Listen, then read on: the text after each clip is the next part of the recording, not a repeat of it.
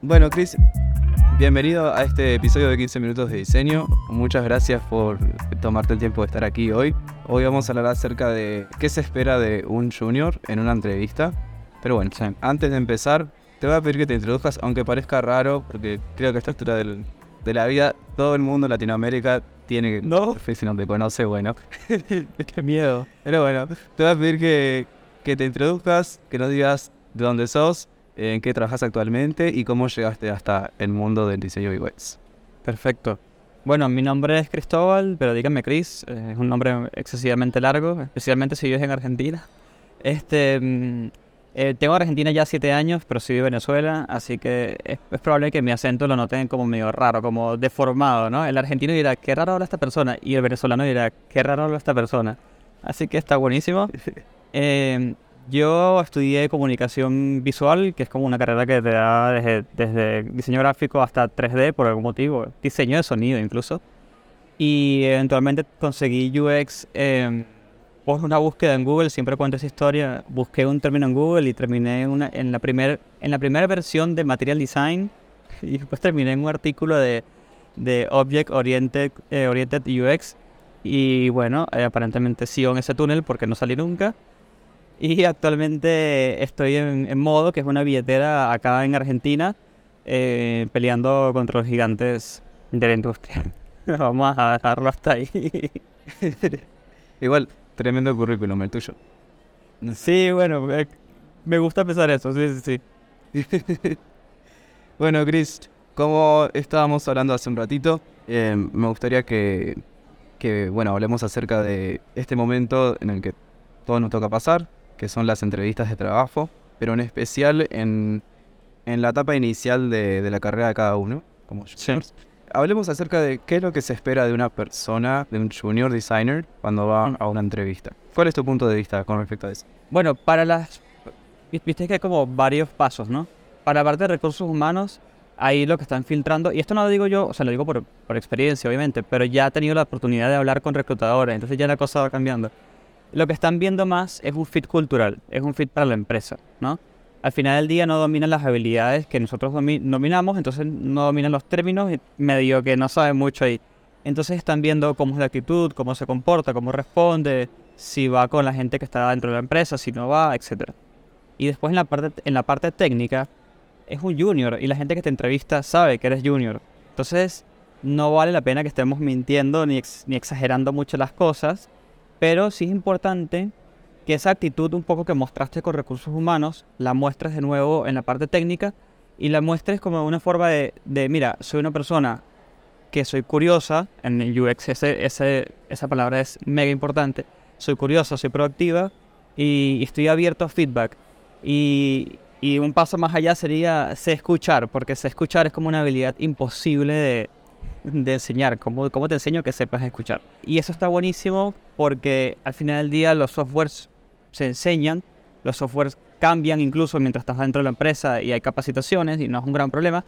Lo que queremos saber es cómo es esta persona trabajando, cómo, cómo reaccionaría a un feedback y qué pasa si le tengo que entregar un trabajo, o, o sea, tiene suficiente capacidad como para comenzar a investigar cómo iniciar.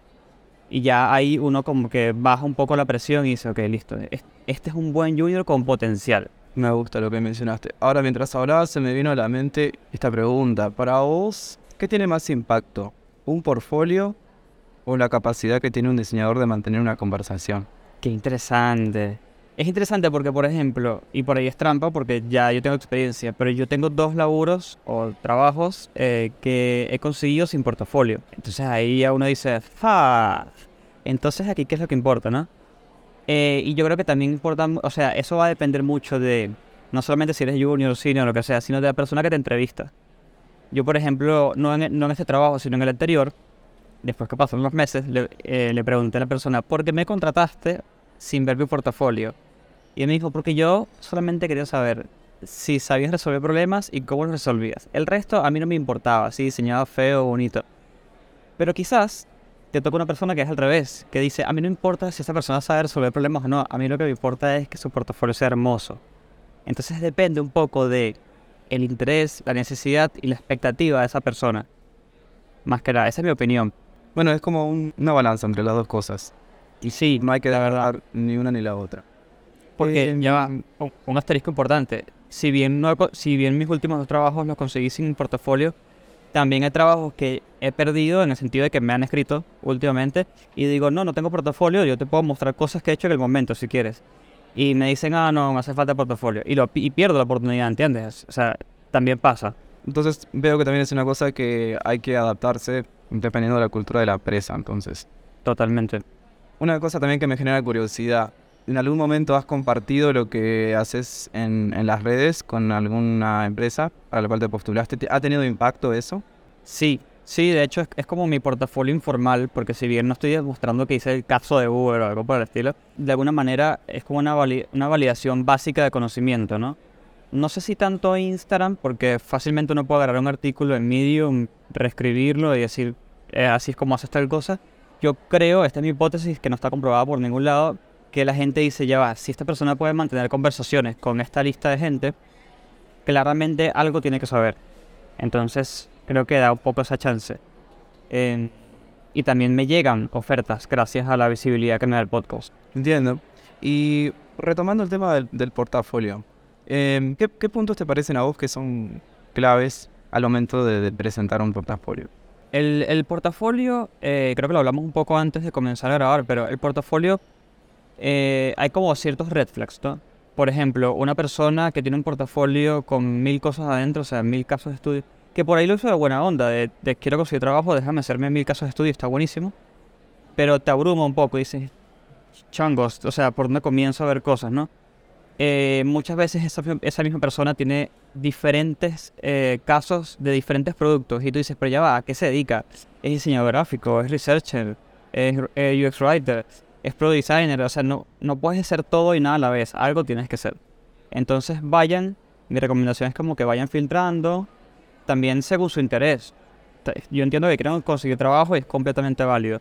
Pero traten de entender, bueno, a mí me gusta automotriz, entonces dejan hacer un producto automotriz. Me gusta la comida, déjame hacer algo con comida. Me gusta fintech, algo de fintech. Vayan filtrando para que vayan como orientando su carrera hacia algún lado y la gente que ve su, su portafolio, especialmente cuando eres junior, dice, ah, es un junior con interés en fintech y interés en, no sé, en específicamente en la parte de aplicación móvil. Ah, buenísimo, ok, ya ahí ya tienes como un perfil. Eh, ese es como un dato. Y después, en la parte interna, digamos, en el portafolio, entras al caso, no cuenten tanto el paso a paso. Hice esto y después hice esto y después hice esto. Yo le digo a la gente que mi mejor recomendación es que lo piensen como un artículo de Medium y cuenten una historia. Cuenta una historia y mientras cuentas la historia, la gente va a entender todo el trabajo que hiciste. Y las preguntas que le quedan a mano son las preguntas que te van a hacer en la, entrevi- en la entrevista de trabajo. Me encanta, me encanta cómo, cómo lo compartís el hecho de que contemos una historia. Eh, esto va mucho de la mano del, del storytelling. ¿Por qué te Claro. parece que es tan importante eh, encarar estos proyectos de esa forma? Y no tanto tipo estar explicando, pues mostrando todo de uno. Bueno, primero porque es demasiada info. Si comenzamos a mostrar todo de todo, es insostenible hacer ese caso de estudio. Pero más allá de eso, lo hace, lo hace digerible por, mucho por muchos tipos de personas. El de recursos humanos va a poder entender, el técnico va a poder entender, entender y va a agarrar las dos o tres palabras técnicas que, que usen y va a, a saber perfectamente lo que hiciste. Una persona que no tiene nada que ver con UX o producto va a decir, wow, esta, esta persona sí que sabe. Y quizás se lo pasa a un amigo y dice, mira, no sé, chusmeate este, este perfil, que creo, creo que es esa cosa que haces tú. Entonces, eh, las historias es una manera muy sencilla de comunicarnos sin tener que depender del tecnicismo y del paso a paso y de hablar de cosas que ya la gente sabe. Veo, por ejemplo, una falla muy particular es, bueno, hice este caso de estudio aplicando la metodología de Design Thinking. No importa. Ya cuando cuentes la historia la gente se va a dar cuenta que usaste Design Thinking. No pasa nada, no hace falta decirlo. Entiendo. Y también, ahora que, que- que hablamos de esto, a veces me pasa que veo en las redes eh, muchos ejemplos o sugerencias de casos de estudio para hacer. Y a veces algunos son muy repetitivos. Entonces, para salir un poco de lo común, ¿qué temas, eh, o sí, qué temas recomendás vos para hacer este, casos de estudio? Yo les digo, váyase por algo que les interese, que es un poco pegando con, con lo que hablamos hace unos minutos, pero también este, mm, traten de no rediseñar todo producto. Tipo, porque es clásico, ¿no? No, pasa que a mí me encanta Netflix, entonces y Spotify, que son como los clásicos que rediseñan. Eh, entonces yo voy a rediseñar todo Netflix y todo Spotify. Y terminas haciendo el trabajo de la nada misma y, y todo, y todo se concentra en que cambiaste el color verde al azul porque te pareció que el azul eh, daba sensación de calma. Que nada que ver, o sea, no es una solución, no es nada. Enfóquese en un problema, tipo, yo soy fanático de Netflix, pero fanático en serio. Y me di cuenta que la gente que quiere jugar los jueguitos que ofrece Netflix, eh, después no los juega porque tiene que bajárselos. ¿Cómo podríamos nosotros hacer que, se los, que los pueda jugar en el momento? Y obviamente tienes que validar si eso es un problema, ¿no?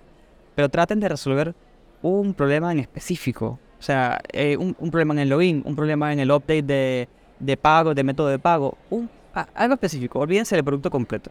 Me gusta, me gusta mucho esa, esa forma de verlo. Está muy bueno lo, lo que propones. Ahora, para poder pasar al siguiente tema, para, para no quedarnos sin tiempo, eh, hablemos un poquito acerca de las habilidades blandas al momento de las entrevistas, que son, no, bueno, no son solamente en el momento de la entrevista, sino que, que tenemos que desarrollar y adquirir. Pero en el momento de las entrevistas a veces tenemos que mencionarlas o dejar bien en claro cuáles son las que nos caracterizan mejor. Para vos, pensando en los diseñadores que recién están empezando, ¿qué habilidades te parece que son como esenciales que tienen que desarrollar? Mira, yo creo que, eh, bueno, hay, hay habilidades que van a tener que desarrollar toda su carrera y es medio... eh, uno lo dice y, es como así, bueno, yo sé que es empatía, ¿no? Y es como todo el mundo lo dice, empatía, empatía, empatía. Pero una de las habilidades que yo creo que pueden demostrar en una, en una entrevista de trabajo, o sea, porque tienes que tienes 15 minutos, media hora, depende de lo que te den en la entrevista, para demostrar que la tienes, eh, es la capacidad de, de, de demostrar que tú eres consciente de tus limitaciones. No porque, no porque se vayan a subestimar la entrevista, para nada, sino porque, no, porque una persona junior no se puede vender como que es Superman. Pero es importante cuando tú reconoces, ah, ya va, esta persona sabe que no es tan buena en este proceso o que todavía le falta y sabe que tiene que estudiarlo o que o sabe que tiene que pedir feedback, ¿entiendes? Esa, esa capacidad de autoconocimiento la puedes demostrar en base a, a- a- a preguntas o incluso en base a, lo que vas contando en la historia del caso de estudio que estás mostrando, ¿no? Eh, y te hace muy humano, creo que la parte humana a la gente se olvida, te hace muy humano en el momento de la entrevista y te asegura que hagas conexión con personas que también son muy humanas y llegues como a equipos muy humanos. Eh, entonces no sé si respondí muy bien la pregunta, pero va por ahí la cosa. Me encanta, me encanta porque es algo que usualmente estoy, yo no me, no me esperaba que dijeras eso.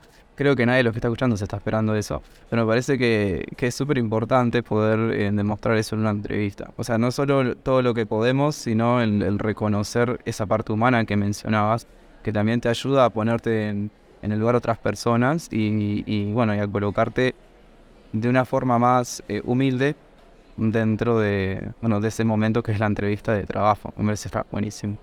Eh, ya nos estamos quedando casi sin tiempo. Eh, te quiero hacer una última pregunta y más que, bueno, en realidad es un consejo lo que te voy a decir.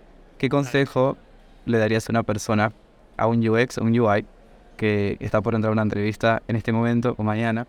Ok. ¿Qué es- qué- ¿Cuál sería el, el mejor consejo que le puedas dar? El mejor consejo que le puedo dar, ok. Hay como cosas muy prácticas, ¿no? O sea, mantén todos los links, las cosas que mostrar ya abiertos. Eh, lee el perfil de la persona que te va a entrevistar, si es que te lo pasaron. No tengas miedo de que LinkedIn le avise que entraste en, tu perfil. Eso no es un problema. De hecho, es algo positivo que la gente vea interés. ¿Entiendes? Tipo, ah, mira, esta persona que voy a entrevistar se interesó en mí y vio, vio qui- quién soy, ¿no? O sea, es clave. Este, pero más allá de eso, también recuerden que si van a trabajar de UX es muy probable que trabajen en producto. Entonces, chusmeen el producto que van a, donde, donde donde estarían trabajando y anótense preguntas de producto.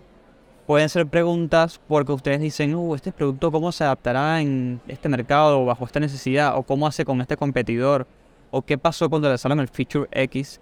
Y también pueden ser preguntas de conocimiento. Al final del día ustedes no tienen por qué conocer ese producto. Entonces pueden hacer cosas como, mira, yo la verdad me bajé la aplicación o entré en sitio web y no me quedó claro tal cosa.